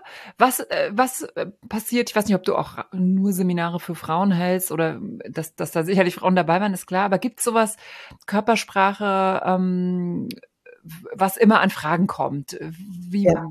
Brust raus, Beine ja. breit, ja. Beine überkreuzt, weiß nicht, was, was kommt da so? bei Frauen. Erstmal, wie betrete ich einen Raum und werde wahrgenommen? wirklich, das ist, das ist wirklich ein Thema. Und wenn ich ein Frauenseminar halte, kommen die rein und ich weiß schon, mit wem ich die Übung mache. Beim Reinkommen sehe ich schon, obwohl es nur Frauen sind, sehe ich schon, mit wem ich die Übung mache. Also reinkommen, da gibt's auch ein Video auf, äh, auf irgendeinem dieser Kanäle, YouTube oder, oder, oder LinkedIn oder was, wo ich äh, zweimal zur Tür reinkomme und einmal so verschüchtert erstmal stehen bleibe an der Tür und dann schnell weghusche zum Platz und dann nimmst du jemanden nicht wahr. Und eine ja, Charisma kannst du nur dann versprühen, wenn jemand sieht, dass du da bist. Und das, dann machst du die Tür auf, bleibst kurz stehen und denkst dir in deinem Kopf, meins, meins, meins. Meine Stühle, mein Teppich, meine Menschen, mein Fenster. Das gibt dir die Zeit, also das gibt den anderen die Zeit wahrgenommen zu werden und du hast eine ganz andere Haltung, wenn du reinkommst. Du hast eine Ruhe, die du ausstrahlst und eine Würde. Und wenn wir von Krone sprechen, so so eine Krone gibt's gar nicht, die dann da glänzt auf deinem Kopf. Wenn du reinkommst, stehen bleibst, dich kurz würdevoll umschaust, lächelst und dann zu deinem Platz gehst. Und das mache ich, diese Übung mache ich zum Beispiel. Wir haben, da ist eine, bis 18 Mal musste die zur Tür reinkommen, bis sie den Mut hatte, mhm. stehen zu bleiben. Weil die wollte schnell weg, schnell weg, schnell mhm. weg. Und dann große, also ruhige Schritte, nicht diese kleinen Fuzzi-Schritte äh, schnell hintereinander weg und kleine Bewegungen, sondern Raum einnehmen und Würde. Ja. Mhm. Was ist mit so Sachen, äh, hohe Schuhe? Also so, Status. wie laufe ich dann? Ne? Mhm. Ja, super. Mm, mein eins meiner ersten Seminare, die ich gegeben habe, das war ein Vortrag, eine Stunde, eineinhalb Stunden, ist so in die Hose gegangen. Ich habe gelitten, weil das Feedback zerschmetternd war am Schluss. Ähm, ich hatte, dann habe ich meinen mein, äh, Rhetoriktrainer, der damals mich da ja so ein bisschen Men Mentorin, mentorenmäßig unterstützt hat, habe ich gefragt, woran lag das denn? Es war, ich habe doch, ich, ich wusste doch, was ich rede und ich kann das doch alles. Und dann meinte er, wer waren da im Publikum? Und ich, na ja, da waren halt Businessfrauen, die, ja, wie waren die denn angezogen? Die hatten entweder Kleider oder Businessröcke und so halbhohe Schuhe und ne, schön zurechtgemacht, geschminkt und so weiter, halt ganz normal. Und dann hat er gefragt, und wie sahst du aus? Und ich, naja, ich hatte halt Turnschuhe, Jeans, ein T-Shirt und einen Zopf. und dann sagt er, und du wunderst dich, die haben sich schon allein von der Kleidung her dir im Status als höher eingeschätzt. Ah, okay. Und dann hat er gesagt, nächstes Mal Haare auf, hohe Schuhe, Bluse, Jeans. Hm. Ja, und das hat funktioniert. Machst du aber nicht immer, ne? Manchmal hast du schon noch Turnschuhe. Das war, das war früher, um mir selber. Ah, ja, ja. Also jetzt, wenn ich auf die große Bühne gehe, ja. Wenn ich weiß, ich muss rumspringen, dann mhm. ziehe ich meine Sneaker an. Ja, aber ich bin, also ich bin ein totaler hohe Schuhe auf Bühnenverfechter, weil ich finde, dass, ja. dass es dir so eine Haltung gibt. Und ich kenne aber auch so dieses, es macht ja jetzt irgendwie jeder, dass du Turnschuhe anhast. Und dann denke ich, das wäre ja jetzt die Frage, wenn ich das mache, was muss ich dann an meiner Haltung ändern, dass ich trotzdem ich finde automatisch, klar, alle haben jetzt diese weiten Anzüge an, also die Frauen ja auch, ne, so ist alles dieses mhm. sehr, sehr weiten Anzüge irgendwie, so weiten Jacken. Und dann hast du Turnschuhe an und dann, dann ist vielleicht noch dein Statussymbol, dass du irgendwie die Haare total crazy hast oder quasi nicht krassen Lippenstift oder irgendwas so. Mhm. Ähm, also wie schaffe ich es, wenn ich, wenn das quasi der, der, der Kodex ist, äh, oder so, so wie da alle dann aussehen und dann passt man da rein, mhm. ähm, wie ich dann noch so Macht aus, ausstrahle oder ja. Power. Die Macht der langsamen Bewegung. Ah, das ist schön, ja, ja, ja. Wenn man da stakelt auf so einem, auf so einem High Heel, es ist ganz, ganz furchtbar. Ich komme, wenn ich hohe Schuhe anhabe und ich betrete einen Raum, dann nehme ich mir diesen Raum als Bühne, weil ich leide eh schon unter den hohen Schuhen, dann mhm. kann auch gefälligst einfordern, dass mich alle anschauen. ja, und dann gehe ich, ich gehe langsam. Also ich gehe, mhm. ich gehe langsam und würdevoll und mhm. husch da nicht rum, weil dann kann ich auch Turnschuhe anziehen. Mhm. So. Gibt es da nochmal Tipps für diese Pause aushalten? Weil das finde ich tatsächlich auch, diese, diese, ne, ja. diese Pause, die man sich ja gönnen muss und meistens ähm, äh, klar, ist eh immer irgendwie Zeitdruck und dann hat man ja wahrscheinlich im Kopf, oh Gott, Hauptsache ich bin hier wieder runter. Wie, hast du da Tipps? Wie schaffe ich es, eine Pause einzubauen? Also, ich, wenn, wenn ich Seminare gebe, ist, ist das meistens Hierarchie durchwachsen. Das heißt, es ist manchmal eine Führungskraft dabei äh, und, und, und, und von der Buchhaltung bis zur Führungskraft. Ich kann dir am Reinkommen, mhm. kann ich dir sagen, wer Führungskraft ist und wer nicht. Mhm. Nehmen sich die Zeit, die nehmen sich diese eine, eineinhalb, vielleicht sogar, wenn es hochkommt, zwei Sekunden, um wahrgenommen zu werden. Mhm. Das ist irre. Und deswegen ist es eine Entscheidung, die man treffen muss. Und ich habe mir, ich helfe mir auch bei einem, bei einer Netzwerkveranstaltung, wenn ich unsicher bin und ich bin ja auch so, so Netzwerk, äh, so, so ein situationsadaptiver Intro, Introvert, dass ich, wenn viele Menschen auf einem Raum sind, die ich nicht kenne, dann äh, werde ich nervös, weil ich nicht weiß, was ich machen soll. Und dann helfe ich mir damit zu sagen, meins, meins, meins. Das wurde mir sogar von einer, von einer Fernsehmoderatorin, die, die auch jeder kennt, aber wir nennen ja keine Namen, die ist mal bei einer Party, ist die mal ähm, zu einem Kollegen von mir gegangen und hat gesagt, ey, die Yvonne, die tut auch so, als ob ihr hier alles gehört. Und, das, und ich so, oh shit, stimmt, das ist so, ich tue so. Also nicht, das, das, soll, das nicht negativ, das, also ich mache es nicht so, hey, mir gehört hier alles, sondern ganz würdevoll. So für mich, dass mein Seelchen sich da zurechtfinden kann. Mhm. Und ähm, was empfiehlst du dann, wenn ich im Status aber noch nicht äh, Führungskraft bin, sondern keine Ahnung, Trainee, ähm, darf, darf ich dann auch schon in den ja, Raum natürlich. meins, meins, meins? Ja, natürlich. hm. ja, das ist doch völlig hierarchie, hierarchieübergreifend, wie ich mich fühle und wie viel, wie viel Raum ich mir nehme. Mhm. Da, äh, neulich hat mich, heute hatte ich eine im Coaching, die war ähm, eingeschüchtert, glaubte eingeschüchtert zu sein von ihrer Führungskraft und dann gab es ein Gespräch und sie hat sich vorher ein anderes Mindset geschaffen. Die war vorher immer Mäuschen und hat sich dann aber gesagt, warte mal, ohne mich läuft dieser Laden hier nicht. Ich bin mhm. im Moment mit dem Wissen, was ich alles habe, mit dem, was ich alles an Arbeit hier gerade Projekten mache, bin ich nicht auswechselbar. Und damit ist die in dieses Gespräch mit ihrer Führungskraft gegangen und hat sich richtig cool gefühlt. Jetzt kommt's. Dann kam noch der Vorgesetzte des Vorgesetzten dazu, den die normalerweise nie zu, Sicht, zu Gesicht bekommt. Und sie hat den, dieses Mindset beibehalten und hat sich selber wichtig genommen. Mhm. Nicht arrogant wichtig, sondern hey, wir packen hier das Ding am, ne, wir, wir arbeiten hier zusammen an dem Ding. Mhm. Und das hilft. Sehr gut. Das führt mich eigentlich direkt zur nächsten Frage. Wird oft Frauen äh, erzählt, du sollst den Kopf nicht schräg halten, dann machst du die Unterwerfungsgeste. Ja. Wie ist das denn? Ja, das sollst du nicht. Das stimmt. Das stimmt. Ähm, beim Zuhören, ne? Dann den, die Halsseite präsentieren, das, das ist wieder so Schneckenprinzip. Also ich nenne das Schneckenprinzip. In Amerika heißt es Turtle Principle, aber hier gibt's keine Turtles, hier gibt's nur Schnecken. So, ähm, den Hals zu präsentieren, damit präsentierst du ein, deine verletzliche Körperstelle und signalisierst, wenn du dabei noch lächelst, hier beiß mich, ich tu dir nichts, du kannst mir vertrauen. Mhm. Ja, das wirkt jetzt sehr kommunikativ, aber nicht durchsetzungsstark. Durchsetzungsstark wirkt, wenn der Kopf gerade ist. Und auch bitte wirklich gerade, nicht, dass es dann abdriftet, das Kind zu hoch geht. Das passiert übrigens online sehr häufig, weil wir so sitzen und der Nacken wird kürzer und das Kinn geht auf einmal hoch. Und wenn wir dann nicht lächeln, stell sich das mal jeder vor oder macht's mal mit, Kinn hoch und nicht lächeln, das wirkt dann wie? Arrogant. Genau. Hm. So, und dieses Präsentieren entweder des nicht lächelnden ähm, Halses oder der Halsseite mit Lächeln, das ist, ja, das hat immer, das hat komische Wirkungen auf den anderen. Mhm. Jetzt passierte ja so ein äh, Kopf schräg halten in Talksituationen auch. Also jetzt stellt man sich auch irgendwie ein Vortrag muss zu zweit äh, gehalten werden, einer Mann, eine Frau. Dann mhm. mache ich ja so, du hast ja eben schon gesagt, das ist so eine kommunikative Geste. Ich mache das ja dann automatisch, weil ich so, und du, äh, Thomas, irgendwie, mhm.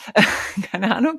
Ähm, und wahrscheinlich machen es Männer nicht, keine, weiß auch, ich jetzt auch nicht. Manchmal, ja. Machen dies. Also würdest du das, ist das jetzt weil das ist jetzt auch so eine Frage, muss ich jetzt wirklich dran denken, den Kopf nicht äh, ja. schräg zu halten? Oder sagst du, nee, wenn ich vorher ja schon an so viel, was bin ich wert und so gearbeitet habe, dann mache ich das vielleicht auch gar nicht mehr, weil mein Mindset nicht äh, so ist. Boah, das ist jetzt spannend.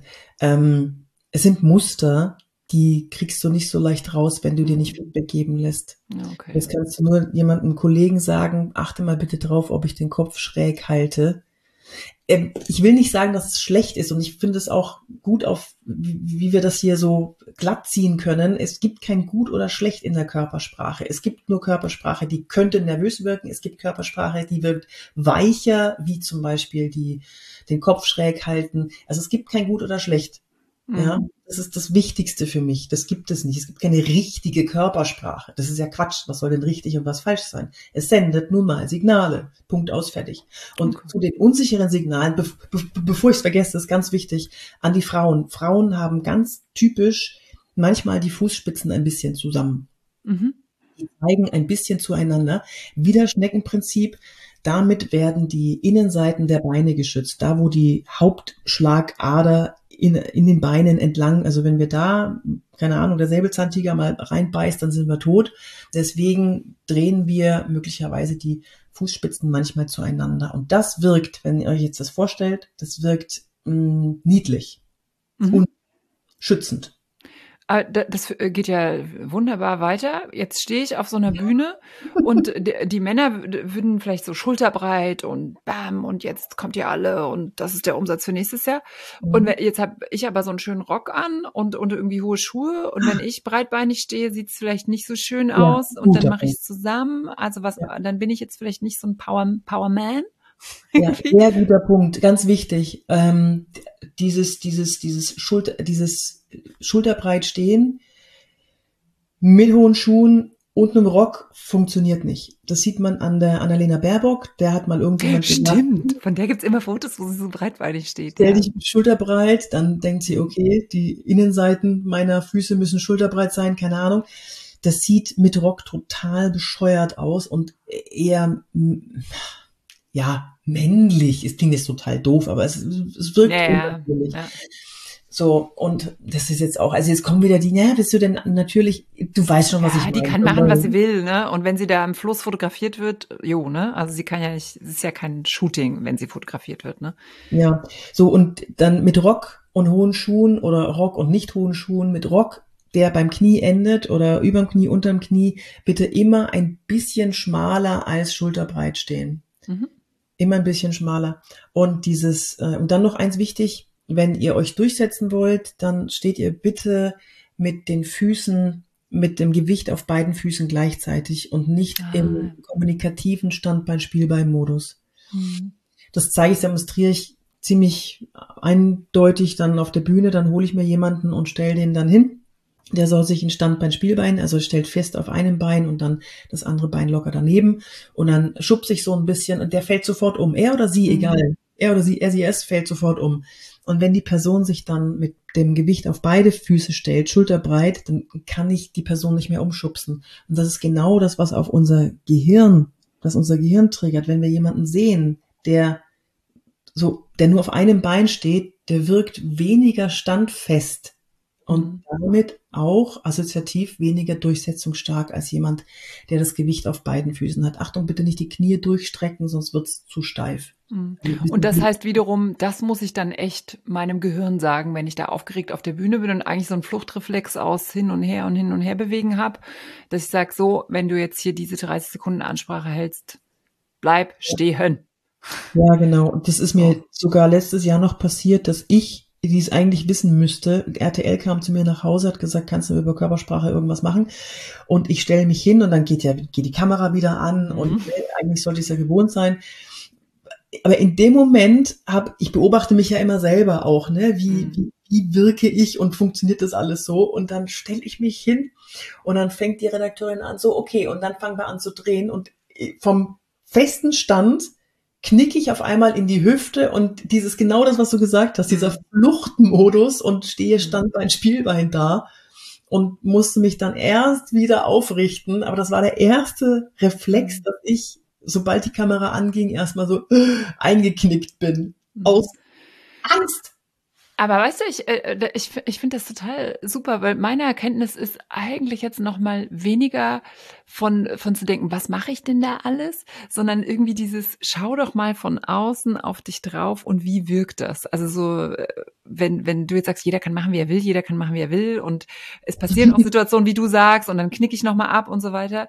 Ähm, aber zum Beispiel gerade dieses Stehen, das ist ja eigentlich so ein, wenn ich das, wenn ich das jetzt auch an mich denke, wenn ich das mache, habe ich auch so das Gefühl, das ist so nicht meine Art zu stehen und unnatürlich ja. zu sein, aber es hilft mir, glaube ich, jetzt echt nochmal zu denken, okay, wie wirkt das? Und wenn ich dann dabei lächle und gerade stehe, dann wirkt das besser, als wenn ich irgendwie so hin und her schaukle, weil das Hin und Her schaukeln kommuniziert halt eben auch. Also das finde ich jetzt für mich nochmal so eine schöne, schöne Erkenntnis. Ja, Vielen Dank dafür, Yvonne. Jetzt habe ich noch einen Punkt. Sitzen. Ja, du hast noch einen, aber du wirst mich nicht los. Ich muss es, ich muss. Ach so, ja genau das ist das, was ich jeden Tag höre. Ja, aber ich fühle mich wohl, wenn ich. Ja, ja, ja, genau. Und ich fühle ja. mich wohl, wenn ich mit die Fußspitze zusammen habe, dann sage ich, der Wurm muss dem Fisch schmecken und nicht dem ja, Angler. Perfekt. Perfekt. Und es ist eigentlich auch eine schöne Antwort auf dieses authentisch sein, weil die Leute denken ja bei authentisch sein auf einer Bühne, oh Wahnsinn, ich habe ich hab mich so wohl gefühlt. Das war so eine also ich denke ganz oft äh, ich denke ganz oft äh, vor Auftritten, oh mein Gott, was ist das für ein blöder Beruf? Es ist so ein blöder Beruf. Wenn es dann ist, ist alles alles äh, alles schön, aber klar, weil du dich auch äh, also weil das nichts ist, was deinem Naturell oder deinem, wie du so bist, sondern in dem Moment ist es anstrengend, gerade zu stehen und zu senden. Ne? Ja. Also ich muss danach echt entspannen und wie auch immer. Äh, ja. Es ist einfach nicht natürlich und sich das nochmal klar zu machen, ne? dass ja. du wirst nicht, oder sag mal, ich denk manchmal, wird es das geben, dass du irgendwann darauf gehst und dann bist du voll entspannt und danach merkst du gar nichts körperlich, dass das irgendwie ein Ritt war, sondern weiß ich nicht, danach äh, mache ich gerade so weiter irgendwie und äh, sondern nee, das ist einfach, äh, also weiß, weiß ich nicht, ob deine Antwort, ob du irgendwann sagst, nö, ich halte die Seminare hier wie geschnitten Brot und bin überhaupt nie in irgendeinem anstrengenden Modus, äh, weil man ja auch denkt, dass andere das hätten, ne? Ah, oh, der macht das hier, der, der ist überhaupt nicht angespannt, das ist für den gar ja. nicht anstrengend. Ich nenne es Seminarmuskel. Mein Seminarmuskel, mhm. dadurch, dass ich so viele halte, der ist so gestärkt, dass ich ähm, eigentlich eher unter den Autobahnkilometern leide. Hm, ja, das stimmt auch. Ja. Aber das, das finde ich auch nochmal einen schönen Punkt, weil äh, je mehr man trainiert, desto mehr Muskeln hat man, desto mehr kann man sich auf diesen Muskel auch verlassen, wenn das Hirn mal irgendwie nicht so nicht so ja. parat steht. Äh, eine kleine Sache noch: Ich bin in einer Talksituation, sitze ich da, werde eingeladen, Podiumsdiskussion, äh, bin eine Frau. Wie sitze ich? Beine überschlagen, Beine, Beine wie, wie Kate. Oder wie Megan. Ich glaube, Megan hat sie überschlagen. Das ist ja immer so. Und da muss ich echt sagen, das ist ja so ein Klassiker. Äh, ich weiß nicht, als Mädchen, glaube ich, überschlägt man, überschlägt man die Beine gar nicht. Und dann irgendwann sieht man bei seiner Mutter, dass die immer so die Beine überschlägt. Also fängt man auch irgendwann, und ich muss ehrlich sagen, ich kann kaum ich, ich weiß, man soll es auch nicht tun für die Venen, ja. aber ich überschlage die Beine. Ja. Was macht man denn? Welche Signale sende ich? So oder so?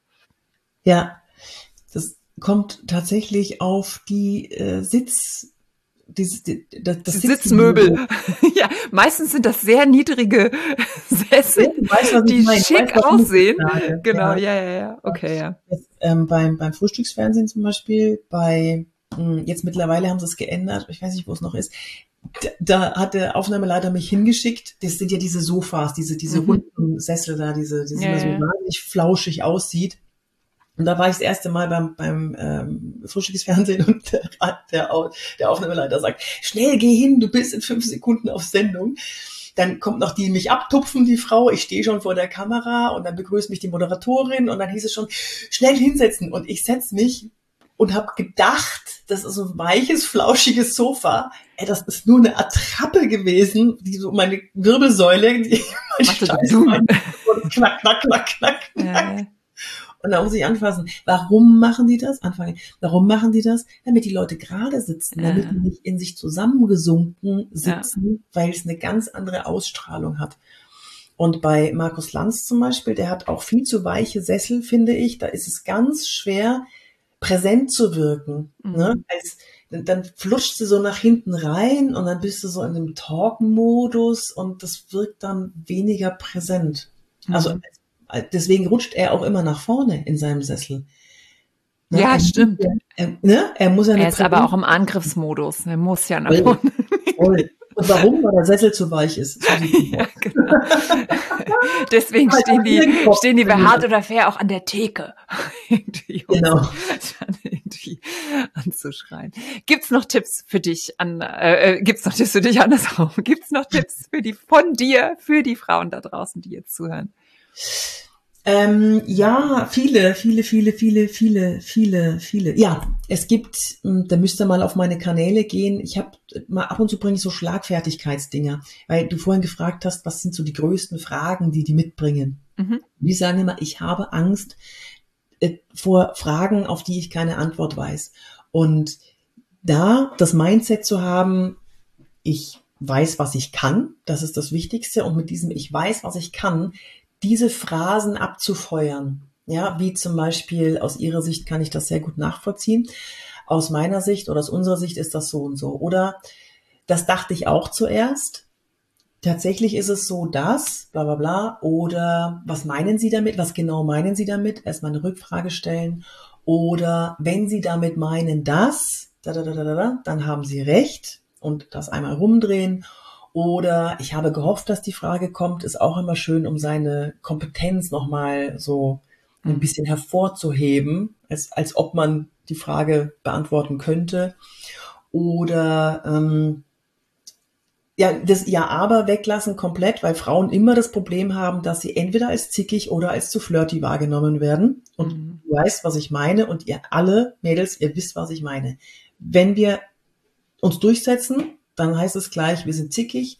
Und wenn wir liebevoll und Teamplay und wollen, dass es allen gut geht, dann werden wir als zu weich oder zu mütterlich oder vielleicht sogar schlimmstenfalls flirty wahrgenommen. So, und hier hilft aber das Ja, aber, was ja zickig wirken würde, auszutauschen mit Ja und. Und Ja, aber, Achtung, ist gleichzeitig das allerdings nur dennoch ähm, trotzdem all das ist wie ein, wirkt wie ein Ja, aber, also angriffig, zickig in Anführungszeichen, ähm, nur eben im Smoking. Das ist das gleiche wie Ja, aber, nur sieht ein bisschen hübscher aus. Und das auszutauschen mit und gleichzeitig oder und ja, und ich möchte hinzufügen das und ja, lassen Sie mich ergänzen das. Hm. So, habt ihr alle mitgeschrieben, weil das ist der absolute Game Changer, wenn man das so rüberbringen kann. Dann wirkst du automatisch souverän und kompetent. Mhm. Und nicht mehr zickig und nicht flirty. Ja. Und, zeigt halt ganz klar, dass du das äh, üben musst. Ne? Also das ist was, das musst du dir, wenn du es dann hundertmal gemacht hast, kannst du es, aber dass du weißt, ja. und das, sie, das siehst und hörst du auch bei Leuten, die das machen. Das fällt ja keinem, ich glaube, wir alle neigen zu ja, aber im Privaten. Aber man kann es vielleicht auch im Privaten anwenden. Und dann ja, ist, unser, ist unser Leben schöner. Wie, das ist meine Abschlussfrage, wie bekommen wir mehr Frauen auf die ganzen Bühnen? Du bist eine erfolgreiche Speakerin, das ist ein sehr männliches Business. Ähm, du weißt, wie das so ist äh, bei diesen ganzen Veranstaltungen. Wie bekommen wir mehr davon? Ja, ich werde wahrscheinlich jetzt nichts Neues sagen, wenn ich sage, äh, Mädels, ihr müsst euch trauen, weil die, die, diese, dieser Need auf den Bühnen ist so unfassbar groß an Frauen. Ich weiß genau, auch wenn es niemand sagen, sich zu sagen traut, ich werde manchmal gebucht, weil ich eine Frau bin. Nicht, weil ich gut bin in Körpersprache oder Präsentationen oder sonst was, weil ich eine Frau bin und weil ich schon mal auf einer Bühne war. Das heißt, die, die wollen, die haben sechs Redner. Ach, jetzt brauchen wir auch noch eine Frau dazu. Kennt jemand jemanden? Ja, nee, es gibt ja nur ganz wenige. Ja, hallo Leute, geht auf die Bühne. Geht mhm. auf die Bühne und dann, dann, Daniela, du weißt doch, wie es ist. Die sagen immer, ja, ich habe ja nichts zu erzählen und ich ja. weiß nicht und hm, und interessiert das überhaupt jemanden? Ja, natürlich. Es interessiert. Interessiert ihr euch immer dafür, was die Männer erzählen? Nein. Also, dann gehen wir die Frauen, die wirklich was zu erzählen haben, die auf die Bühne. Und bitte, wenn ihr erzählt, ich weiß nicht, wer da ist. Es gibt, äh, ich kann es nicht mehr hören, das ganze Lamoyante und das ganze Ja und dann ging es mir so schlecht und dann habe ich das und dann habe ich mich aus dem eigenen Schopf wieder nach oben gestrampelt und so weiter. Ich würde das alles kürzer halten, wenn euch jemand sagt, ihr müsst Verletzlichkeit zeigen. Macht das, aber sucht euch genau das Zielpublikum aus, das darauf auch anspricht, aber nicht bei einer, bei einer, bei einem Bankenvortrag oder ähm, Steuerberatern dann anfangen, ja, mir ging's so schlecht. Das nur mal so nebenbei. Ich weiß nicht, wie es dir geht, Daniela. Ja, aber ich habe gerade gedacht, oh, das ist ja die letzte Frage. Du machst hier Punkte auf, die, die, da machen wir noch mal einen zweiten Podcast. Aber ja. ich finde, ich, ich bin auch so, oh, ich mag diese. Vielleicht sind wir aber auch eine andere Generation. Ich mag diese Verletzlichkeitsgeschichten nicht, ähm, sondern ich weiß, eingekauft wird die Lösung. Ne? Also da, oh, da ist dann äh, gesagt, ja. Ja, ähm, und, und, dabei kann man das auch noch machen. Und da sind wir aber vielleicht auch wieder bei dem Thema, wie wirkt was.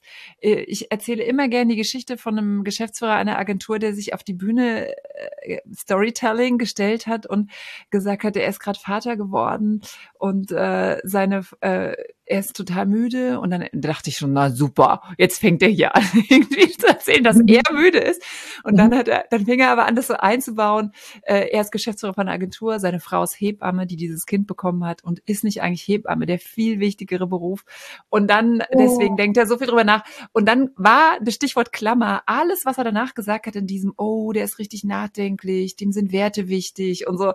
So, das war dann alles eingebaut. Ja. Aber ich habe mich dann auch gefragt, ja, wenn ich mich da hinstelle und sage, ich habe gerade ein Kind bekommen, ich bin müde, bei mir ist die Story dann halt falsch. Weil wahrscheinlich ja. würde man mir ansehen, dass ich das Kind bekommen habe und müde bin. Also egal, es wäre dann so, ach, warum ist denn die hier? Wieso ist die nicht zu Hause? Ne? Die Geschichte würde anders funktionieren. Ähm, das ja. finde ja. ich ja so spannend mit diesem Podcast so, oh, was müssen wir tun? Weil auch diese ganzen Rhetorikseminare, alles ist immer auf diese, diese männliche Art zu kommunizieren ausgelegt, die bei uns auch teilweise eben nicht funktioniert das beschäftigt mich wiederum so. Was, was müssen wir machen, dass unsere Botschaft gehört wird? Ja, und wir müssen vorsichtiger sein mit, mit, mit ähm, sexistischen Scherzen, die wir vielleicht lustig finden. Hm, ich meine jetzt nicht ganz brutale sexistische, aber allein die ein Hauch, wenn es nur ein Hauch von unter die Gürtellinie geht. Jetzt zum Beispiel, eins noch ganz kurz. Wir verplappern. Kannst du nicht zwei draus machen, zwei Folgen? Ich hau den einfach raus. Ja, ähm, ich hab, ich, ich erkläre ja auch in einem Vortrag manchmal, dass man dann auch seinen Laptop erhöhen muss und äh, dann frage ich in die Runde meistens, ohne drüber nachzudenken, ähm, wer von euch hat einen Ständer? ja, okay, ich verstehe. Und, und dann lachen alle. Mm. Ja, und dann, dann lachen welche ganz laut und die anderen sind völlig pikiert und das ist immer so ein awkward Moment. Das ist eine ganz ja. gruselige Situation und aber jedes Mal rutscht mir dieser blöde Satz raus. Ähm, den muss ich mir abgewöhnen oder ich mache eine Nummer draus. Ja. Okay, also. Ja. Yvonne, Vielen, ja. vielen Dank für diese ganzen Tipps. Vielen Dank, dass du da draußen dich kümmerst darum, dass die Menschen besser und wirkungsvoller kommunizieren, auf dass mhm. äh, es nicht langweilig ist und auf dass die Inhalte vor allen Dingen auch, auf das alle dann informiert sind. Mal, Richtig. Ständer, mit dem Ständer muss ich jetzt aufklären. Ein Laptop-Ständer meine ich, ne? Na, das weiß ich doch. Ja, ich habe das schon. Äh, ich habe den Witz verstanden. Ich habe, ich glaube, ich habe nur deswegen so gewirkt, weil ich so dachte, stimmt, ich weiß. Dann kommt diese Situation, dann lacht man. Ein paar finden es lustig, ein paar finden es nicht lustig. Und, und dann kommt Thomas Gottschalk und sagt, ich muss die Sendung jetzt verlassen, weil niemand mehr über meine Witze lacht. weißt du so. Darf deine Abmoderation machen? Sorry, das war jetzt noch ein bisschen. Nee, nee, alles gut. ähm, dann, dann, ähm, dann äh, fange ich nochmal mit einer, mit einer Würdigung äh, an. Ich find's immer, also erstens, ich freue mich total, dass du hier dabei warst, dass du dein Wissen geteilt hast. Ähm, ich find's toll, dass du da draußen dafür sorgst, dass äh, alle gut kommunizieren, dass du als Frau solche Seminare gibst, weil, wie ich schon gesagt habe, auch die Rhetorikbranche ist sehr männlich, umso schöner, wenn, wenn eine Frau das auch macht. Und für mich wirklich diese Erkenntnis, ähm, auch, auch ich habe was gelernt, ähm, es soll ja für die da draußen sein, dieses nochmal eher wie wirkt was ähm, und mir darüber Gedanken zu machen und nicht so viel an mich zu denken. Also klar, dann beim Umsetzen, das fand, das war für mich nochmal so ein kleiner äh, Mindset-Changing-Moment. Von daher vielen Dank dafür. Danke für und deine Zeit. Ich danke dir. Es kommt noch ein Feenstaub von mir. Ich danke dir. Du bist eine der wertschätzendsten ähm, respektvollsten Moderatorinnen eines Podcasts-Interviews, die ich je erlebt habe. Und ich gebe ganz viele Interviews. Du schaffst es, den, deinen Interviewpartner, die, sich so wohl zu fühlen mit, und wir haben ja eigentlich auch die gleiche, das gleiche Steckenpferd, aber du gibst, hast mir die ganze Zeit das Gefühl gegeben, dass das alles toll ist und neu und interessant. Und das war, also das ist unglaublich, wie, wie, wie du da Magie durch, wir sehen uns ja nicht mal. Ja. Durch so eine Entfernung da, ähm, ja, wie du einem so die Bühne bereiten kannst. Vielen Dank dafür. Oh, das freut mich jetzt aber auch total sehr. Ich sage ja immer in dem, in dem Podcast, alle, die hier zu Gast sind, werden alle meine Freundinnen. Total, sofort. Jetzt sind wir befreundet, Yvonne. also, und ich hoffe, ihr da draußen habt auch ein bisschen das Gefühl, dass wir jetzt eure Freundinnen sind und euch mit an die Hand genommen habt, auf dass ihr äh, wirkungsvoller kommuniziert, dass wir mehr von euch da draußen sehen. Wir freuen uns sehr, wenn ihr diese Folge da draußen äh, auf die 17 Millionen bringt. das, ist, das ist unser Ziel. Teilt die Folge gerne weiter. Schreibt uns gerne Kommentare. Folgt der Yvonne auf den diversen Social Media Kanälen. Findet ihr sie auf jeden Fall. Wir packen vielleicht auch noch ein paar Videos unten in die Show Notes, dass ihr direkt auf das Schlagfertigkeitsthema und auf das äh, dieses erste Video, was du beschrieben hast, äh, mit dem wie richte ich meine Kameravideos und so weiter ein. Das packen wir unten noch rein. Wir freuen uns sehr, wenn ihr das teilt und wenn ihr auch noch ein anderes Vorbild kennt, ein Female Role Model, von dem wir lernen sollen, dann her mit den Namen. Ladies, let's get loud. Tschüss. Tschüss. Mehr Rock auf der Bühne. Der Podcast für Frauen, die wirkungsvoll kommunizieren. Mit Daniela Bublitz.